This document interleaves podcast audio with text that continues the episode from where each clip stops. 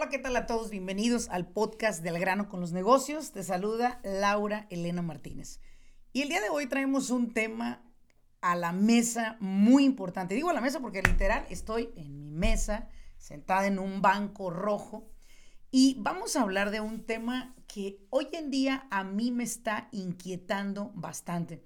Y es el hecho de cuántas personas han perdido dinero mal invirtiéndolo en industrias que no conocen, desean explorarlas y al final del día el negocio no les funcionó.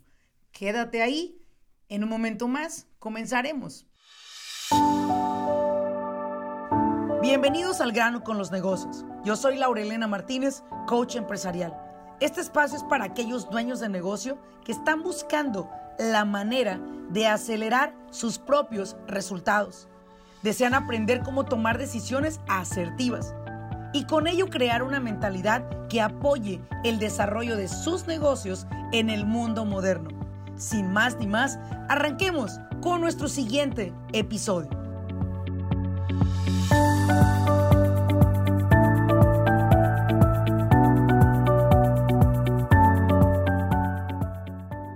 Pues una vez más, bienvenidos al, podcast del Gran con los Negocios con Laurelena Martínez.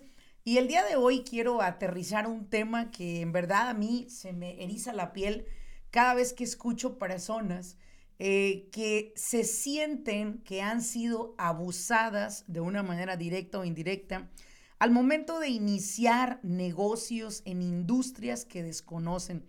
En este podcast voy a tocar el tema de algunas historias de personas que me han hablado para pedirme, solicitarme apoyo de cómo pueden revertirle el daño a esta persona que les vendió un producto, un servicio, un curso online inclusive y que no les dio resultado. Y bueno, vamos a hablar de esto en este tema y qué es mi punto de vista. Recuerda que este podcast es dar mi punto de vista, no busco estar de acuerdo. No soy absolutista, jamás buscaré que estés de acuerdo conmigo. Solamente es un punto de vista para compartirlo. Posiblemente a ti te pasó, conoces a alguien que le pasó, o quizás al compartir este podcast con alguien que conoces, le va a servir la información, le va a llegar a tiempo antes de cometer tremendas zurradas que a veces se cometen. Y bueno, eh, el tema comienza así, ¿no? ¿Cuántas veces nosotros tenemos un trabajo? O estamos en cierta industria como dueños de negocio, nos entra la inquietud de empezar a conocer nuevas industrias. Por ejemplo, sabemos que a personas les va bien vendiendo productos en Amazon y nosotros queremos hacerlo también. Conocemos de personas que les ha ido muy bien invirtiendo en la bolsa y bueno, pues también nos queremos lanzar con todo, ¿no? Son industrias que de una manera u otra sí te coquetean, ¿no? Sí te coquetean. Eh, te puede coquetear, eh, coquetear, se me trabó la lengua, coquetear el hecho de que, bueno, puedo hacer poco trabajo físico, menos esfuerzo y mayor remuneración. Eso podría sonar muy bien y aparte lucir un poco sexy, pero ¿qué hay detrás de todas estas industrias que yo hago llamar industrias fantasmas? ¿Y por qué fantasmas? Bueno, porque los fantasmas se, aparecen ahorita y luego invitan a 100 mil gentes, los pinches fantasmas ya no se ven, se escondieron, entonces, bueno, pues cuando te tocó verlo, te tocó, te tocó verlo, ¿no? Y bueno, te voy a explicar este caso, ¿no? Es un caso de una persona que tiene por ahí 10 mil 500 dolaritos ahorrados en su banco, ve un anuncio en una red social en la cual le dicen que ella puede generar hasta 100 mil dólares de ganancia si esta persona aprende a vender por Amazon.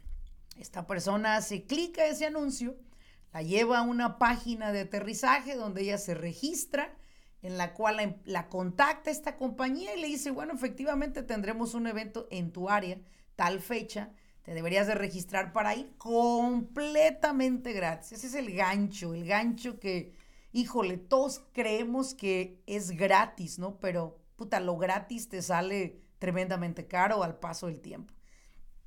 Esta persona llega a ese evento, le dan una introducción de un par de horas de un programa al cual ella dice, bueno, me interesa, pero sí, pues para, para seguir a la siguiente fase usted tiene que pagar 10.500 dólares. Esta mujer se dedica a una industria de repostería.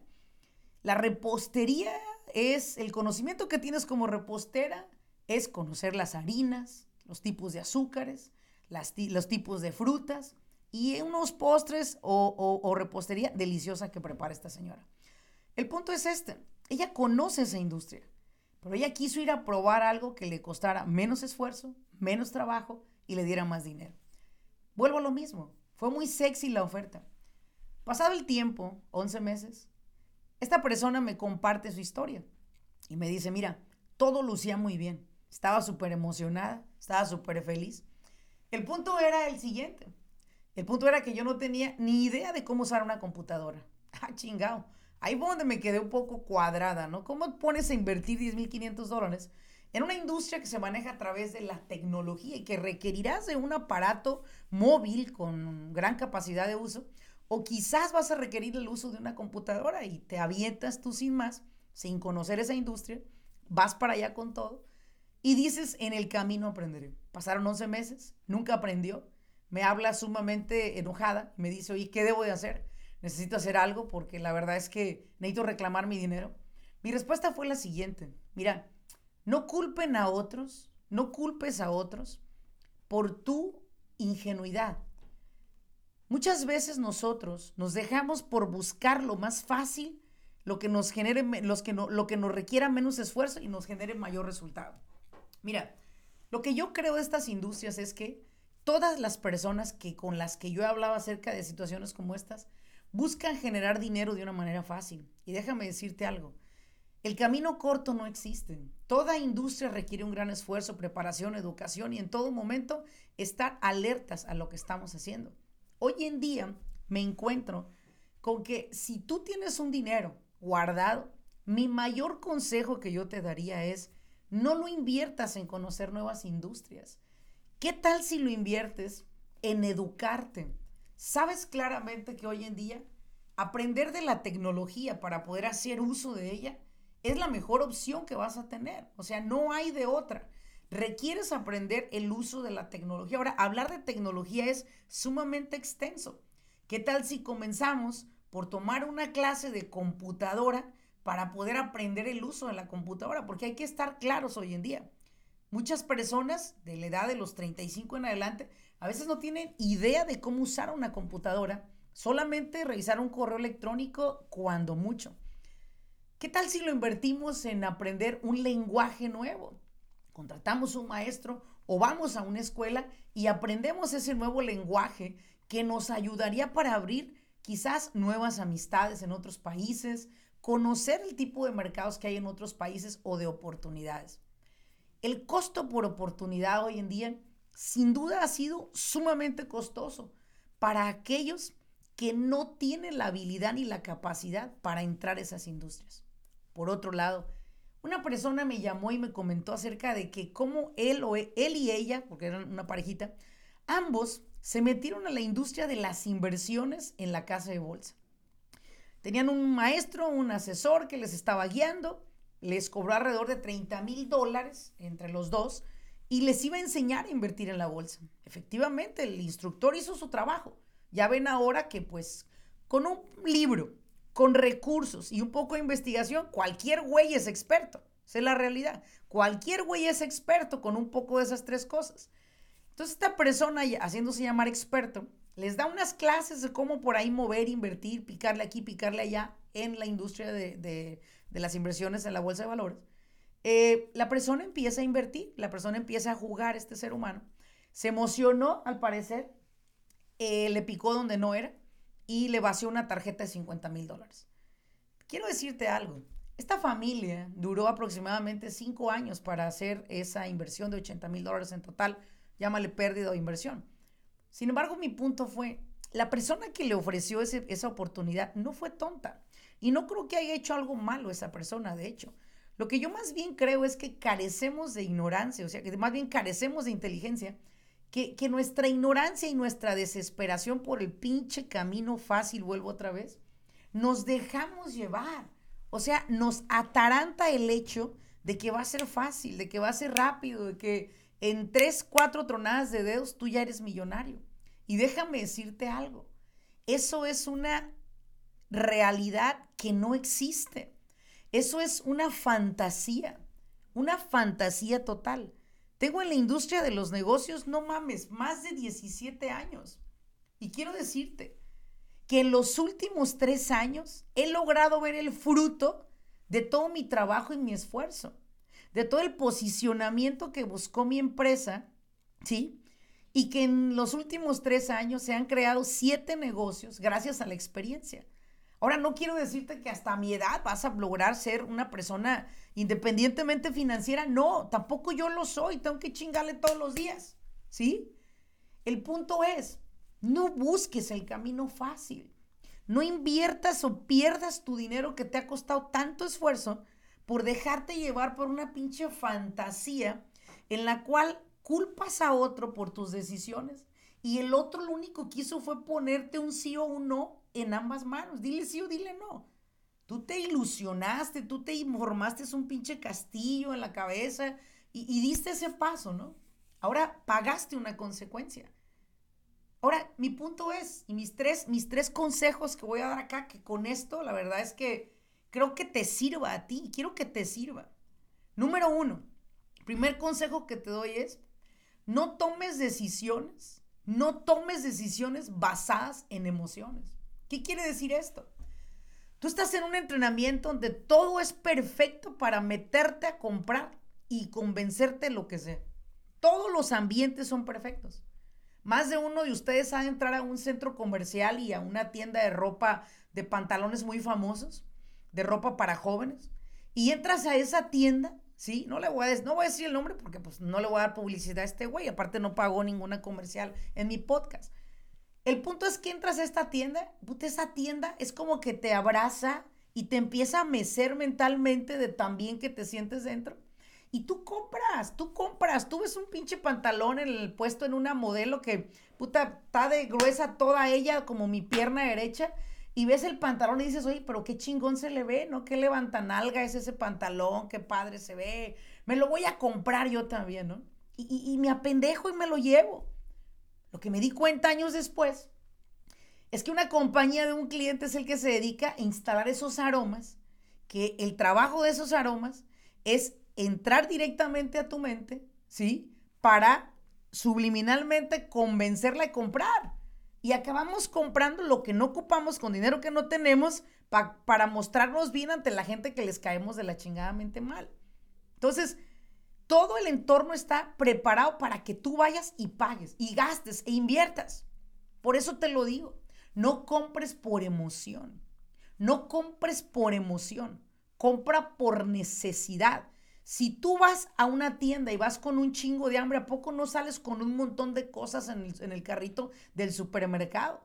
Porque tienes una pinche necesidad. Compras por necesidad. Cuando se invierte cuando te compras una casa, tú la compras por una necesidad, porque requieres un cuarto extra, porque requieres más patio, porque requieres una cochera más amplia, ¿sí? La gente que compra por emoción está pero bien, bien, o sea, bien para atrás. No compres bajo emociones. Siempre permítete, date el permiso de decir, bueno, mira, me interesa, hay algo que me coquetea, tu oferta, pero te voy a pedir algo dame chance a 24 horas para digerir esto y, y pum, me aviento. No, pero que vas a pagar más. No te preocupes por pagar más. Paga ese más. Pero no tomes por emoción una decisión. Porque mira, por emoción, de tu alguna de tu familia salió embarazada. Por emoción, algún güey de tu familia embarazó a alguien. Por puras emociones, hemos hecho las peores cagadas del mundo por puras emociones. El punto es, no tomes decisiones bajo emoción. No tomes decisiones, es como ir a un restaurante con hambre, puta, vas a pedir de todo. La idea de estos programas es levantarte el hambre. No manches, yo hago esos programas. ¿Me explico? Sin embargo, lo que yo te ofrezco es esto con esta garantía. Si lo quieres y si no, no hay pedo. Conmigo seguimos siendo cuates de chocolate. Pero nunca, nunca me prometí a mí vender algo que no fuera de valor, que le sume valor a la persona. Ahora, si esa persona quedó inconforme, oye, puta, ahí va la garantía, ¿no? Claro, pero sí te digo algo. No compres por emoción. Yo de hecho le digo a los clientes, mira, piénsalo, piénsalo, porque para mí trabajar conmigo requiere un compromiso. Ser tu coach yo es que busco resultados a través de ti. Pero si tú no te vas a comprometer, no tienes tiempo, tienes demasiadas ocupaciones, no te comprometas. A lo mejor no es tu momento, en otro momento lo haremos. ¿Te parece? Sí, Laura, muy bien, perfecto, ok, perfecto, chao. Siguiente día me llamas y me dices, oye, ya desalojé un poco la agenda, nos movemos, chido, lo agendamos, ¿ok? El segundo punto que quiero que elige, que, compartirte para ti es, segundo consejo más bien. Segundo consejo es este.